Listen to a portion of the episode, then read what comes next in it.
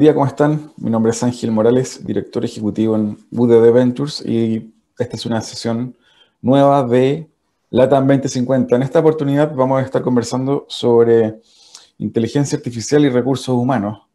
Em, mucho hemos visto respecto de cómo la pandemia también impactó en la manera en que los equipos de búsqueda, el headhunters o equipos de selección de empresas también han tenido que reinventar la manera de de entrevistar. Eh, muchos de ellos eh, fueron entrevistados de manera eh, asincrónica o en algunos casos también de manera virtual en vivo. me tocó conocer algunos casos de gente que grababa un video haciendo una especie de pitch de su perfil y lo enviaba sin entrevistas en vivo, digamos, ni siquiera online. Y eso producto de la pandemia y las cuarentenas que nos tocó vivir, también modelos nuevos de búsqueda, de selección que mm, permitan hacer ese, tipo de procesos uno más eficiente y obviamente la inteligencia artificial está abordando diversos campos de distinto tipo em, para también automatizar ciertos procesos en el área de recursos humanos. De eso vamos a estar conversando en esta oportunidad con Nicolás Jankes al regreso de esta pausa musical. No se lo pierdan. No te quedes fuera. Aprende sobre fenómenos naturales, sus riesgos y planificación territorial. Cada martes y viernes a las 11 de la mañana con Cristian Farías en divoxradio.com.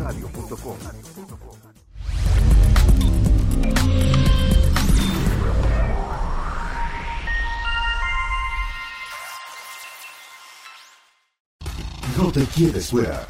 Conversaciones de minería y energía con Nancy Pérez y Pamela Chávez. Cada martes y viernes a las 15 horas. Recursos con perspectiva. Recursos con perspectiva. Somos divoxradio.com.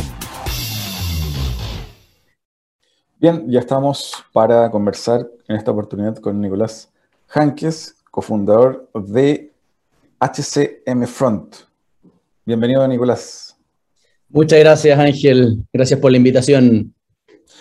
Nicolás, siempre partimos comentando un poquito la historia del invitado, así que te, te pido que nos cuentes un poquito de, de, ti, de tus primeros pasos eh, estudiantiles, laborales, cómo llegaste también a, a, esta, empresa, etcétera. Perfecto. Mira, te cuento, yo soy uno de los socios cofundadores de, de HCM Front. Ya, HCM Front es una empresa que ya tiene siete años. Eh, yo soy ingeniero civil industrial de la Universidad de los Andes y siempre fui un apasionado por entender cómo funcionan las cosas. Siempre fui busquilla, siempre, no sé, en la casa desarmaba la lavadora y después me sobraban piezas, pero la volví a armar. Entonces siempre tenía como esa, eh, los legos también, me gustaba mucho el estar armando distintas cosas, eh, buscando potenciales soluciones a problemas. Eh, en la universidad me costó, me costó harto, pero logré salir adelante, eh, un tema de mindset ahí, de, poder empujar la carrera hacia adelante. Y en mi proceso de salida de la universidad, eh, me di cuenta de que tenía que realizar una tesis. Y esa tesis dije, ¿por qué no hacerla en torno a procesos de automatización del proceso de reclutamiento y selección?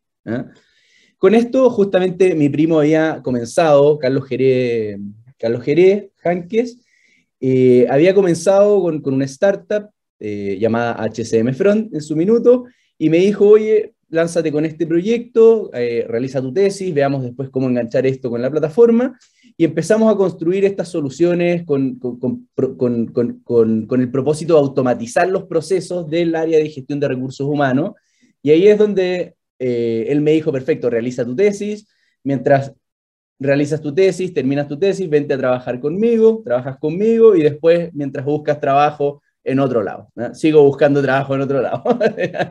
Entonces, eso, ese fue como mi primer puntapié. Eh, desde salido de la universidad tuve algunas prácticas en ICAFAL, en Groupon, eh, pero, pero profesionalmente mi carrera se ha desarrollado 100% en lo que tiene que ver con tecnologías aplicadas al área de recursos humanos.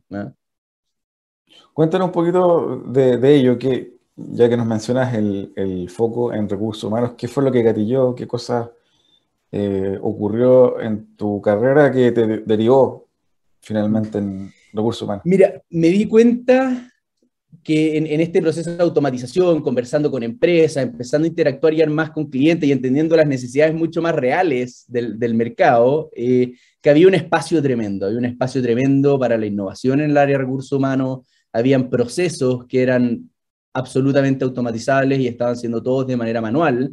Pensar que una evaluación de desempeño se repartía con la hoja, uno la completaba y después al realizar la evaluación de desempeño alguien tenía que estar tabulando eso y pasarlo a un Excel para después poder armar toda la reportería. Cosa que hoy uno la hace desde el celular directamente, te llega tu evaluación. Lo mismo con procesos, por ejemplo, como firmar el comprobante de vacaciones.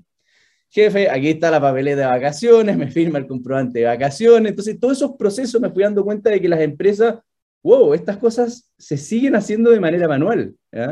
Se siguen haciendo de manera manual, hay un proceso que se puede automatizar, hay forma de hacer esto más eficiente eh, hay forma de, poder destinar tiempo de las personas dentro del equipo de recursos humanos a otras labores que agregan muchísimo más valor en la organización.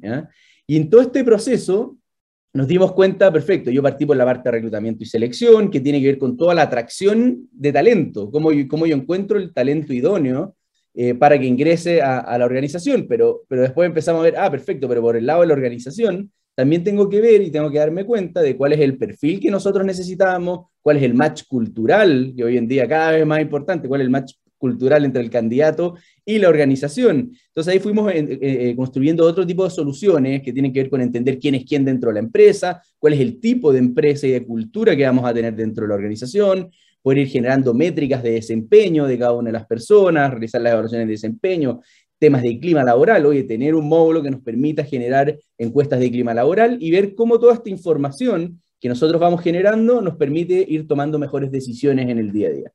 Entonces, el propósito se transformó en cómo nosotros entregamos herramientas que en base a esta automatización de procesos permitan apoyar la toma de decisiones de las personas en el día a día y no estén destinados a trabajar en labores administrativos eh, como tabulación, por ejemplo, de datos en Excel para después poder generar el reporte y, decirle al jefe, tome, aquí están los datos de, su encuesta, cosa que hoy día es de manera automática. Eh, pregunta ahí, eh, Nicolás, por ejemplo, está el caso de, Book, esta, este software, esta, startup ya eh, ha dado noticia por sus levantamientos de capital que está en ese mundo, en ese mundo también. Cuéntanos un poquito, y ahí va la pregunta, ¿Cómo están de receptivos las gerencias, los equipos de recursos humanos y las empresas para adoptar tecnología? Mira, Book es un claro ejemplo de, la necesidad y la oportunidad que hay en el mercado. Book es una organización que ha hecho muy bien las cosas. Eh, nosotros vamos en, esa dirección, nosotros estamos innovando por, por, otro lado, hay ciertas diferencias ahí entre lo que hace Book y lo que hacemos nosotros, eh, sobre todo con lo que tiene que ver con atención y servicio personalizado de cara a, los clientes, pero eso te dice que hay un espacio y hay una oportunidad tremenda en el mercado. Cuando nosotros llegamos a, porque acá hay, dos formas de ir a buscar, por ejemplo, clientes. ¿ya? Tenemos toda nuestra estrategia de marketing digital, que tiene que ver con cómo ellos eh, nos ven, nos visibilizan y se dan cuenta de que tienen una necesidad y vienen hacia, nosotros, hacia nosotros, y cómo nosotros vamos a ellos a buscarlo desde el punto de vista de decirles, oye, estas soluciones existen, resuelven estos problemas, y es increíble la cantidad de, empresas y organizaciones que no se han dado cuenta, que no se han dado cuenta. Obviamente que la pandemia fue un, trigger súper potente de todo lo que es transformación digital, sobre todo los procesos de, de, recursos humanos, de cómo yo sigo prestando los mismos servicios que estaba prestando antes a los colaboradores ahora de manera remota. Entonces, eh, sin duda que, respondiendo un poco a la pregunta, el espacio que se abre en el mercado y, eso también se visibiliza en, en, en, lo que pasó con Book, en, esta fuerte inversión que recibió, ahora a, nosotros también abrieron los colmillos, hay un montón de fondos de inversión. Entonces, justamente tiene que ver con, con, con esa oportunidad, con esa necesidad real, con una necesidad latente que hay hoy en el mercado y que hay empresas que aún no conocen de esto. No, saben que, existen este tipo de soluciones que pueden avanzar en esta dirección. ¿A qué crees tú, Nicolás, en esa línea también eh, que se debe la reticencia en general en las empresas, bueno, y en, las áreas de recursos humanos también al uso tecnológico o al uso de herramientas? Em, ¿Crees tú que también se debe a un proceso de transformación cultural que es propio de, estos eh, de esta etapa de transformación digital que, que está tan trillado el, el, concepto. Ah, ¿Cómo lo ves? Justamente, yo te diría que el, principal desafío de la transformación digital es, lo que dijiste tú, es la transformación cultural. ¿ya? Eh, yo te diría que, en, muchas organizaciones existe un temor, un temor a nosotros nos pasa desde el punto de vista de, la gerencia comercial, donde vemos que las decisiones se empiezan a, postergar. ¿ya? Es como, ya me gusta, me encanta, pero mm, veámoslo el próximo año. Oye, me gusta, me encanta, pero mm, conversemos en un par de semanas más. Como que existe efectivamente este temor de, de, de, de pérdida, no, no, sé si es pérdida de control, pero es qué es lo que va a pasar una vez que esto esté adentro. ¿ya? ¿Por qué? Porque efectivamente es una herramienta que llega al servicio de todos los colaboradores dentro de la organización. Entonces, eh, eh, es muy potente y también desde el punto de vista de la captura de información, que es un poco de lo que vamos a conversar después, de que tiene que ver con la inteligencia artificial, todas las derivadas de negocio que hay detrás de esto, eh, y, que tiene que ver justamente con los datos de las personas. Son datos de las personas, son información de remuneración de las personas, información de licencias médicas, cuándo se enfermó, por qué causal se enfermó cada una de las personas, eh, cuándo esta persona estuvo de vacaciones, ¿ya? uno podría dejar hasta comentarios de hacia dónde se fue de vacaciones. Entonces, es información ahí que es súper, súper, súper eh, sensible eh, de cara a, las empresas y por eso existe a lo mejor cierto temor de decir, oye, ¿hasta dónde suelto? Eh, e, esta data, si bien es un servicio, es un software as a service, esta data es mía, ustedes pueden ver, ustedes pueden ver los datos de cuánto gana el gerente general, por ejemplo. Existe ese temor, eso, es, todo eso está resguardado, nosotros no tenemos acceso a esa información. Eh, pero, pero existe ese temor de, de, de, oye, van a ver toda la información, van a ver cuál es la estructura organizacional, eh, y por ese lado, ya de todo lo que tiene que ver obviamente con ciberseguridad, y todo lo que tiene que ver también con eh, esta gestión del cambio, cómo yo hago que realmente este proyecto que yo voy a implementar y que va a dar de cara a toda la organización, no sea un fracaso, porque tiene que ver principalmente con la gestión que vaya a hacer el, área de recursos humanos, con este rol de business partner, por así decirlo, dentro de la organización y que permita llegar a todos los colaboradores, tanto a jefatura, eh, a la gerencia general, para que pueda ver toda la reportería, todos los indicadores de gestión, indicadores de rotación, de retención, todo lo que tiene que ver con equidad de género también. Hoy son cosas que salen de manera automática en, la plataforma, dado eh, toda la información que se está manejando. Por ejemplo, cuál es el tiempo de desplazamiento de cada uno de los colaboradores a su lugar de trabajo. Esto fue algo que, en la pandemia fue muy, muy potente como solución de HSM Front, dado que es data que nosotros siempre hemos manejado. Dónde trabaja la persona y dónde vive, porque son cosas que tienen que estar estipuladas en su contrato. Entonces, ¿dónde, ¿cuál es la dirección de donde trabaja? Ya, y nosotros eso, ¿qué es lo que hacemos? Lo integramos con las APIs de Google y me dice, perfecto, según el medio de desplazamiento del trabajador, sé cuánto se demora este trabajador en llegar desde su casa a su lugar de trabajo. Y así para cada uno de los trabajadores. Entonces, la cantidad de de soluciones innovadoras que pueden venir por parte de la organización son brutales. Cómo reubicar a lo mejor a un trabajador en una sucursal que es más cercana a su casa y sabemos que eso va a impactar directamente en la calidad de vida. Por el tiempo de desplazamiento, todos ahora con el teletrabajo dicen, perfecto, la única razón, la principal razón por la cual no quiero volver a trabajar en la oficina o me gustaría mantener una figura híbrida, tiene que ver netamente con el tiempo de desplazamiento. hoy desplazarse en Santiago es muy difícil. Entonces, ese tipo, y, esto es una derivada bien, bien chiquitita de, todo lo que se puede hacer. Entonces, e, e, ese tipo de, información, todo, tener todo eso al alcance, eh, se transforma en una herramienta súper potente de cara a la, gestión y al apoyo en, la toma de decisiones dentro de las empresas. Y volviendo a la pregunta original respecto de, lo que habías comentado de, este cambio cultural más que de transformación digital, eh, no, tiene que ver ya con, la herramienta, no, tiene que ver con cuál es el, si voy a ocupar Google Meet, si voy a ocupar Skype, eh, si voy a ocupar Zoom, eh, si voy a ocupar Teams, no tiene que ver con eso, tiene que ver con culturalmente como organización, cómo queremos que se hagan las cosas. Y a lo mejor si ocupo Teams está conectado a lo mejor con un sistema RP que es de Microsoft, o tengo tal o cual cosa, entonces tengo que ver después cuál es el stack tecnológico y que eso sin duda después va generando una cultura comunicacional dentro de la organización que es súper potente también. Eh, Nicolás, también hay preguntarte un poco tu visión de la industria en, Latinoamérica y, también fuera, eh, en el mundo. Eh, ¿Cómo ves la adopción de tecnología en áreas de recursos humanos en, en contexto, digamos, fuera de, Chile? Mira, nosotros estamos en, en, Brasil, Colombia, México, Perú. Tenemos clientes que, que, que, cuando son nativos digitales, cuando son empresas tecnológicas, la opción tecnológica es muy fácil. Todo lo que tiene que ver con la adopción de herramientas tecnológicas. Entonces ahí, ahí hay una primera brecha. Y después tenemos la brecha del el statu quo, por así decirlo, respecto de qué tan desarrollada está la gestión de recursos humanos, la gestión de personas dentro de cada uno de los países. ¿ya? Por ejemplo, nos hemos dado cuenta en, en, México, ¿ya? en México había un, nosotros entramos con la segunda azucarera más grande de México hace ya dos años, eh, y había una brecha desde el punto de vista del conocimiento de la existencia de este tipo de herramientas que era súper importante, era súper potente.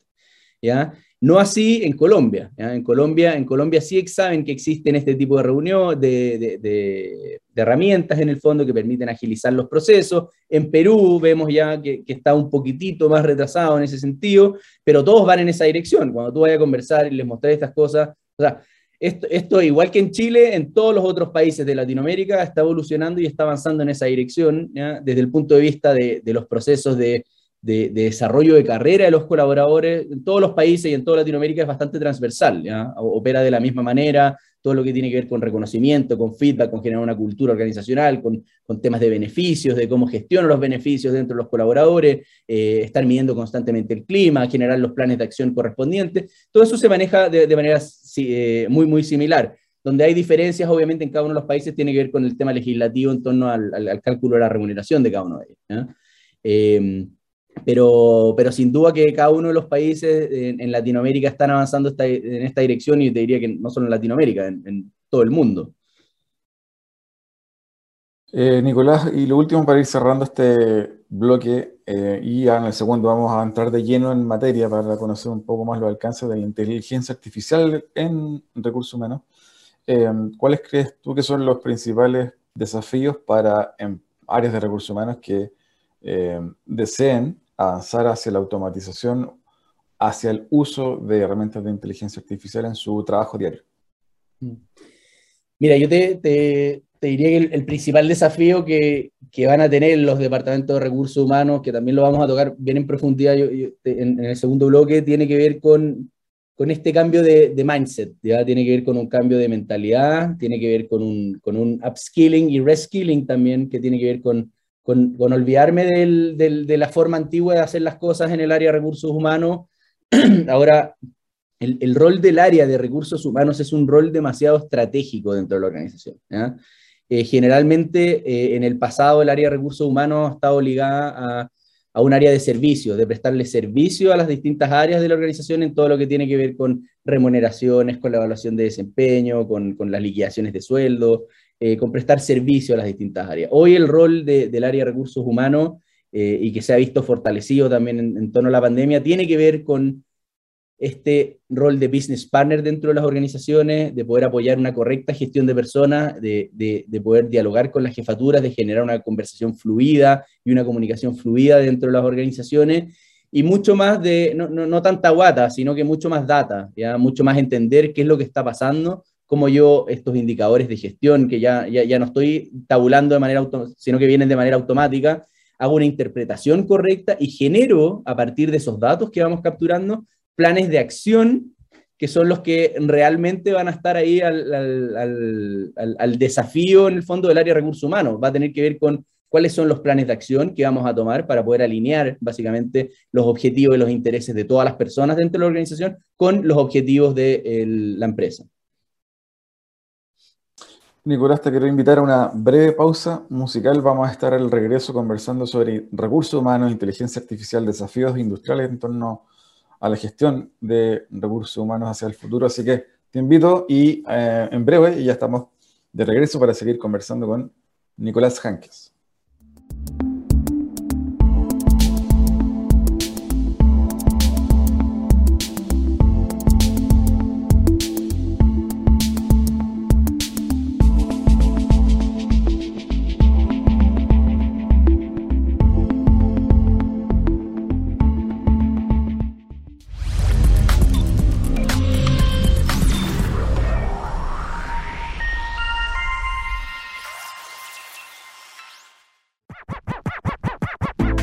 Conversaciones sobre innovación y tecnología para llevar a Latinoamérica al siguiente nivel. Nos conectamos cada martes y jueves a las 9 de la mañana en Latam 2050 con Ángel Morales. Somos divoxradio.com.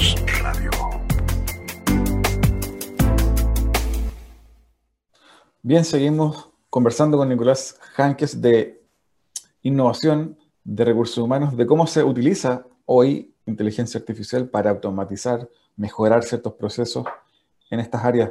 Nicolás, eh, entremos de lleno en materia, cuéntanos un poquito de tu compañía y eh, qué están haciendo en estas temáticas. Bueno, te, cuento, Ángel. Mira, HCM Front es una plataforma de gestión integral de recursos humanos, ya que permite integrar todos los procesos asociados a la gestión de personas eh, en una única plataforma, desde el proceso de reclutamiento y selección, todo lo que tiene que ver con la contratación y el onboarding de los colaboradores en, en la empresa, todo lo que tiene que ver con la ficha de cada una de las personas, toda la trazabilidad de sus condiciones contractuales, qué es lo que ha ido cambiando a lo largo del tiempo. Eso alimenta todo el tema de remuneraciones, el cálculo de la liquidación de sueldo de cada una de las personas y todas las derivadas ahora por la ley de modernización de la dirección del trabajo también. Ahí nos ha tocado harto trabajo. Y todo lo que tiene que ver con el desarrollo de carrera de, cada uno de los colaboradores. Y todo esto permite ir generando data, generando información, generando eh, repositorios de, mucha información, de muchos datos eh, que permiten eh, generar esta analítica, estas derivadas detrás en cada uno de los procesos. Por ejemplo, en todo lo que tiene que ver con el área de reclutamiento y selección, atracción de talento, tú puedes mapear el descriptor de cargo, cuáles son las funciones, cuáles son las necesidades, qué es lo que necesita la organización, y por otro lado, el candidato que está postulando a ese proceso. Entonces, en ese match, yo puedo determinar, perfecto, ¿hay, ¿hay algún calce entre el descriptor de cargo, las necesidades que tiene la organización y lo que está postulando y el currículum de la persona que está postulando, entonces el sistema te empieza a entregar ciertas recomendaciones. Y ahí es donde tú empiezas a obtener recomendaciones y, ahí es donde la inteligencia artificial se hace tangible. Porque cuando uno habla de inteligencia artificial y uno de los desafíos que hemos tenido nosotros eh, desde que hemos venido trabajando con esto hace varios años, eh, tiene que ver con cómo yo quito este estigma y esta barrera de que, oye, la inteligencia artificial es una caja negra que nadie sabe qué es lo que pasa atrás y no sé cómo sirve y me va a reemplazar el día de mañana y, yo voy a dejar de existir y nos vamos a quedar sin empleo, va a desaparecer el área de recursos humanos porque el software va a hacer todo. Entonces, eh, eh, el, el, cómo implementar esto ha sido bien, bien difícil para, y ahí tiene que ver, eh, más allá de los algoritmos que nosotros podamos utilizar detrás para poder hacer, por ejemplo, el parseo y la extracción de la data desde el currículum en formato PDF a data estructurada para que después podamos homologarla y hacer todos los análisis, vectorizar, por ejemplo, los textos, por ejemplo. Ya uno puede vectorizar los textos y hacer, en, hacer en, en, en fondo en, base a, a, cada uno de los textos, yo vectorizo y veo, ah, perfecto, cuál es la, la, normal o cuál es la distancia que yo tengo entre cada uno de estos vectores y ahí voy viendo ciertas similitudes respecto de, ah, perfecto, hay un calce entre el currículum o el descriptor de cargo, ¿ya? o en las competencias, por ejemplo, cuáles son las personas, las competencias que tiene esta persona, cuáles son las que se requiere para el cargo. Entonces, el, el desafío más allá de, de, de todos los algoritmos, que son los mismos algoritmos y son los mismos modelos, ya que se vienen utilizando desde hace eh, sé, 80 años, ¿ya? Que, que, tiene que ver con las redes neuronales, regresiones logísticas, eh, todo, todo lo que tiene que ver con, con, con, procesamiento y el fondo y modelos que nos permiten ir generando esta, esta analítica y aprendizaje de, de, de, los datos, eh, tiene que ver con cómo yo disponibilizo esas herramientas y las pongo al servicio de las personas. ¿ya? Y ahí es donde está el principal desafío, porque no tiene que ver con que yo le diga, ah, perfecto, este candidato. este, este es el candidato idóneo para el cargo. Pero cuando yo te digo, ah, sí, ese, ¿y por qué? Y ahí empiezan las preguntas. Oye, ya, ¿y, por qué este y no este otro? Si yo estoy leyendo acá y este se ajusta. Entonces ahí es donde uno tiene que entender que, que, la inteligencia artificial y, los otros casos que vamos a ver también tienen que ver con, con herramientas de apoyo. No, no, es que nosotros vayamos a ser reemplazados, sino que la inteligencia artificial no va a tomar las decisiones por nosotros. Nosotros seguimos tomando decisiones, pero nos va a facilitar la vida y nos va a entregar eh, recomendaciones eh, para que nosotros podamos tomar mejores decisiones, decisiones más rápidas y que, y que el proceso de decisión sea te, va a entregar filtros para poder tomar e, ese tipo de decisiones. No, tiene que ver con que nos vaya a reemplazar y que nos vamos a quedar todos sin trabajo y nos vamos a sentar a mirar el techo. no tiene que ver con eso. En, ciertos casos la automatización va a llegar a ese nivel y hay que reinventarse, buscar nuevas competencias, eh, desarrollarse a lo mejor en, otros puestos de trabajo y eso va a abrir también nuevas oportunidades de empleo. ¿ya? Eh, pero por el lado de reclutamiento y selección tenemos un caso ahí bien evidente que tiene que ver con, con eso y con la trayectoria de el perfil que yo estoy contratando, porque una, cosa es perfecto, la similitud que tengo con el descriptor de cargo, la similitud que tengo con el currículum, pero después viene con la similitud respecto de las personas que han entrado a la organización que tienen las mismas características que tiene esta persona. Entonces ahí viene un tema cultural. Oye, las personas que son bastante similares en, en estos aspectos duran del orden de un año en la empresa. Entonces viene después todo el tiempo de permanencia y ahí es donde viene el proceso de aprendizaje aquí de los modelos, de decir, perfecto, en la medida que yo voy incorporando, el modelo va aprendiendo y va aprendiendo respecto de la historia, ¿ya? Y qué fue lo que pasó con esta persona, que si bien hubo un match. Eh, y yo lo recomendé como algoritmo. Eh, ¿qué es lo que pasó después? Porque la persona puede haber sido un match perfecto respecto de lo que yo estaba sugiriendo, pero después, una vez que entró a trabajar dentro de la organización, la persona duró tres meses. Entonces, ¿fue un proceso exitoso o no lo fue? Y ahí vienen todos los, desafíos y es un poco lo, que hemos ido trabajando en, cómo capturar esta data, en cómo almacenar estos cambios. Oye, ahí, Nicolás, hay, me imagino hay varios elementos que, que escapan de la muestra, estos eh, llamados cisnes negros, eh, eh, datos que, que, están fuera de la muestra, que ocurren sin que se pueda mucho pronosticar. Eh, como, tú mismo lo nombraste, alguien que calzaba perfecto con un cargo y que al entrar a esa empresa duró dos o tres meses y resulta que fue expulsado por la empresa, por la cultura de la empresa o, u otro elemento.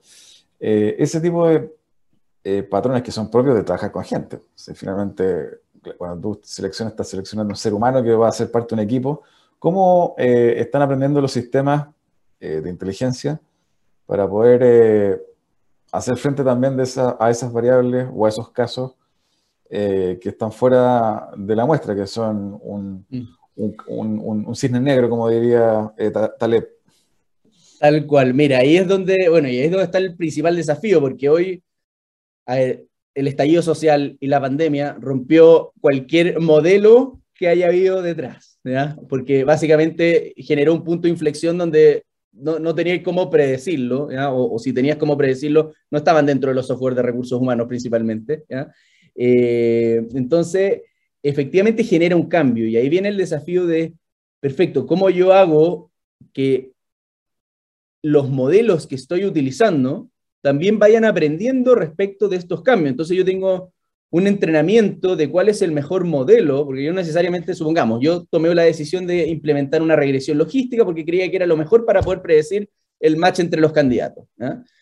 Pero me doy cuenta de que cuando yo eh, implemento este modelo, después empieza a cambiar la cosa. Entonces tengo que tener algo detrás que esté detectando si efectivamente la regresión logística o la red neuronal, por ejemplo, es el mejor modelo. Entonces tengo que estar detrás de todo esto, tengo que estar constantemente viendo si el modelo que yo estoy utilizando es el mejor modelo para poder predecir lo que yo quiero predecir. Entonces hay un proceso de aprendizaje detrás de todo lo que, de, a partir de la data, de cuál es el mejor modelo que nos permite predecir lo que queremos obtener, y ahí hay temas de accuracy de cada uno de los modelos y ver cuándo yo hago el cambio y empiezo a utilizar este en vez de este otro, por ejemplo.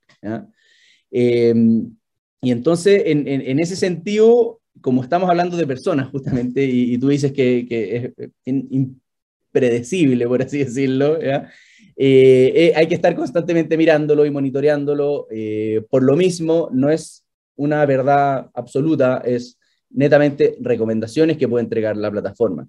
Nosotros hace cuatro o cinco años empezamos a trabajar en, modelos de, predictores de fuga. ¿Cuál es la probabilidad básicamente de que un colaborador vaya a renunciar o que se vaya a ir? ¿ya?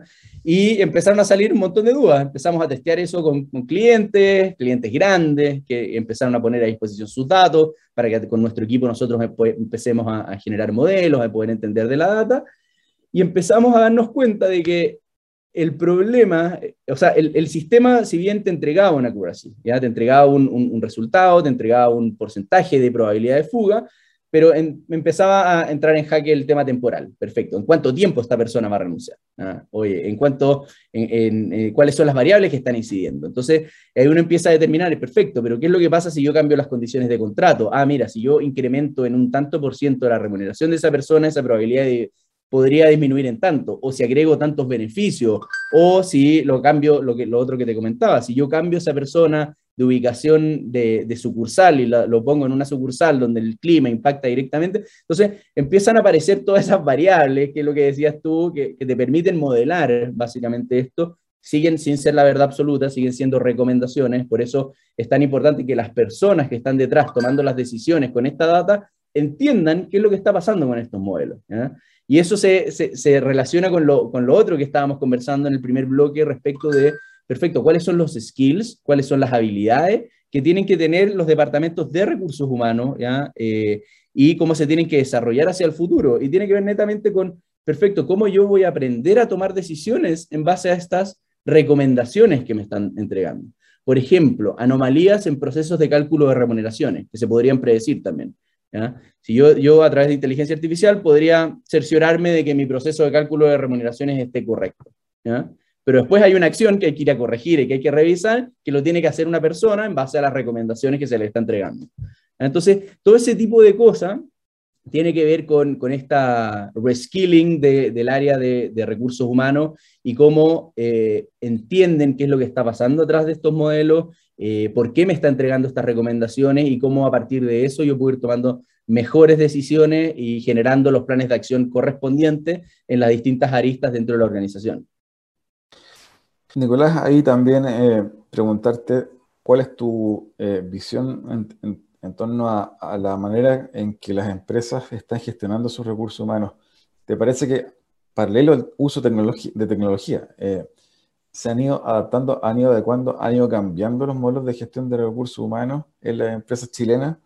Eh, o, te parece que no tanto y que, bueno, el efecto de la pandemia ha sido más marginal que, un cambio estructural en la manera en que las áreas de recursos humanos hacen su trabajo? No, se ha, visto un cambio, o sea, yo creo que es un inicio, estamos empezando a ver cambios, pero estamos recién en el comienzo. ¿Por qué? Porque están pasando, a ver, el tema comunicación.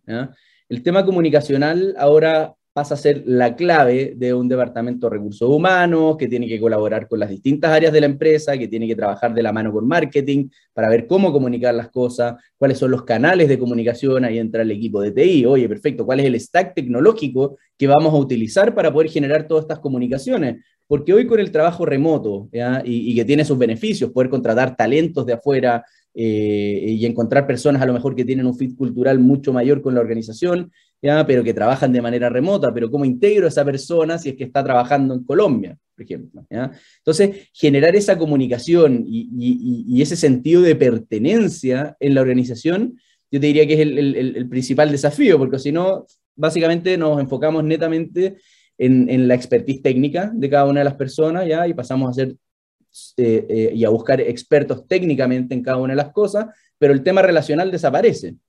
Entonces, los únicos que tienen que atender de cara al cliente y que tienen que estar son los que tienen que tener habilidades blandas. Y eso sabemos que no funciona, porque si no, organizacionalmente tienes un problema donde la gente no es parte de un propósito común. Y eso es lo que hoy la gente está buscando. La gente está buscando ser parte de una organización cool, por así decirlo, por una organización que esté preocupada del medio ambiente, ya que se está haciendo cargo de temas de sostenibilidad, de empresas que entreguen beneficios y que entreguen la flexibilidad para uno poder desempeñarse tanto desde el punto de vista personal como profesional, tener espacio para la familia, poder estar y destinar tiempo con los hijos, ya es una de las principales cosas que han ido saliendo también en base a la pandemia también. Oye, en la pandemia que estuve trabajando desde mi casa, tuve más tiempo para conocer a mis hijos. ¿Ah? Imagínate lo que es eso, ¿cachai? O sea, estando, me obligaron a encerrarme en la casa y logré conocer a mis hijos, y logré estar más tiempo con ellos. Entonces, ahí uno empieza a sopesar ahora el, el, el, tema de, perfecto, ¿cuáles son los reales intereses de cada una de las personas? ¿Cuál es el propósito? ¿Y cómo hago que ese propósito individual se alinee con el propósito de las organizaciones? Y ahí es donde nuevamente el desafío del área de recursos humanos y todo lo que tiene que ver con temas comunicacionales y culturales dentro de la organización toma cada vez más peso. Entonces, yo te diría que el, principal desafío tiene que ver en cómo el área de recursos humanos hace la lectura a partir de toda la información que está recibiendo, eh, para poder ir gestionando y tomando las distintas acciones eh, y que eso vayan en pro de, la organización y de los colaboradores. Hoy no hay empresa que no esté preocupada de sus trabajadores y que no tenga a sus trabajadores en el centro para lograr con el propósito de la organización. Nicolás, te, quería pedir, ya acercándonos hacia el cierre de este segundo bloque, una recapitulación, algunos principales eh, insights respecto de cómo utilizan o cómo deben empezar a utilizar las tecnologías disponibles, las áreas de recursos humanos para eh, sus procesos de selección, entre otros, y eh, tu visión hacia el futuro de la industria. Sí, mira, haciendo, haciendo un recap respecto de, lo que hemos estado conversando, lo primero tiene que ver con, este temor, con, este cambio cultural, ¿ya? Con, perderle el miedo a las organizaciones, con, dejar entrar las soluciones tecnológicas eh, que los van a apoyar un montón, los van a apoyar un montón, eh, con cambiar la cultura en una cultura de datos. Hay, que, hay que, dentro de las organizaciones hay que empezar, empezar a generar una cultura de, de información, una cultura de datos, donde a partir de esa información podemos ir generando y tomando mejores decisiones. Este nuevo rol del área de recursos humanos, donde tiene que interpretar, analizar y generar planes de acción contundentes para entender qué es lo que está pasando dentro de la empresa y poder tomar mejores decisiones.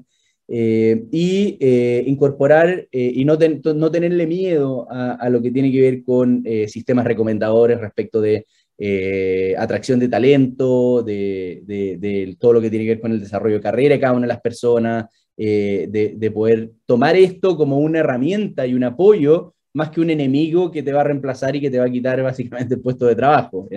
Ese es como el, principal eh, recap de, lo que hemos estado conversando.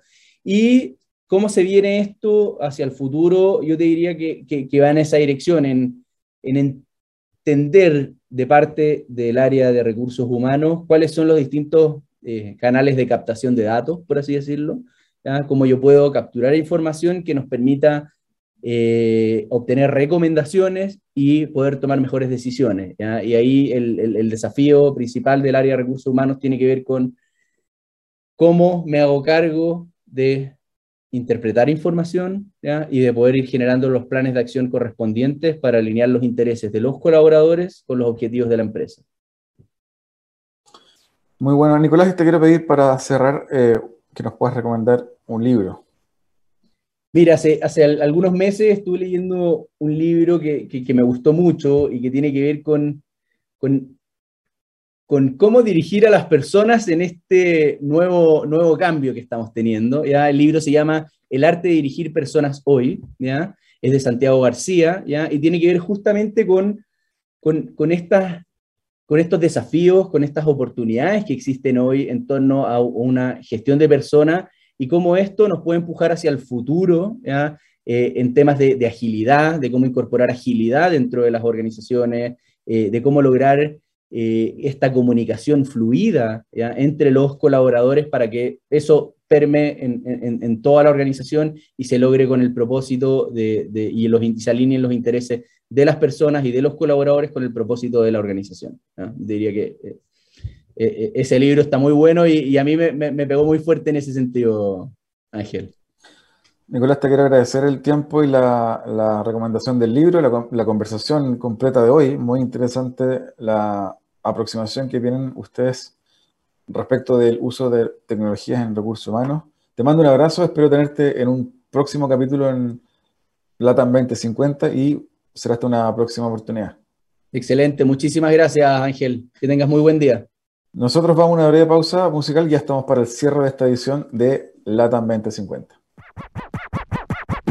Conversaciones sobre innovación y tecnología para llevar a Latinoamérica al siguiente nivel. Nos conectamos cada martes y jueves a las 9 de la mañana en Latam 2050 con Ángel Morales. Somos divoxradio.com.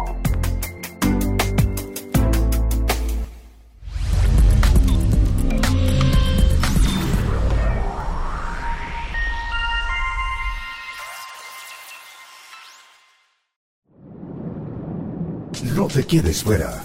Aprende sobre fenómenos naturales, sus riesgos y planificación territorial. Cada martes y viernes a las 11 de la mañana con Cristian Farías en divoxradio.com.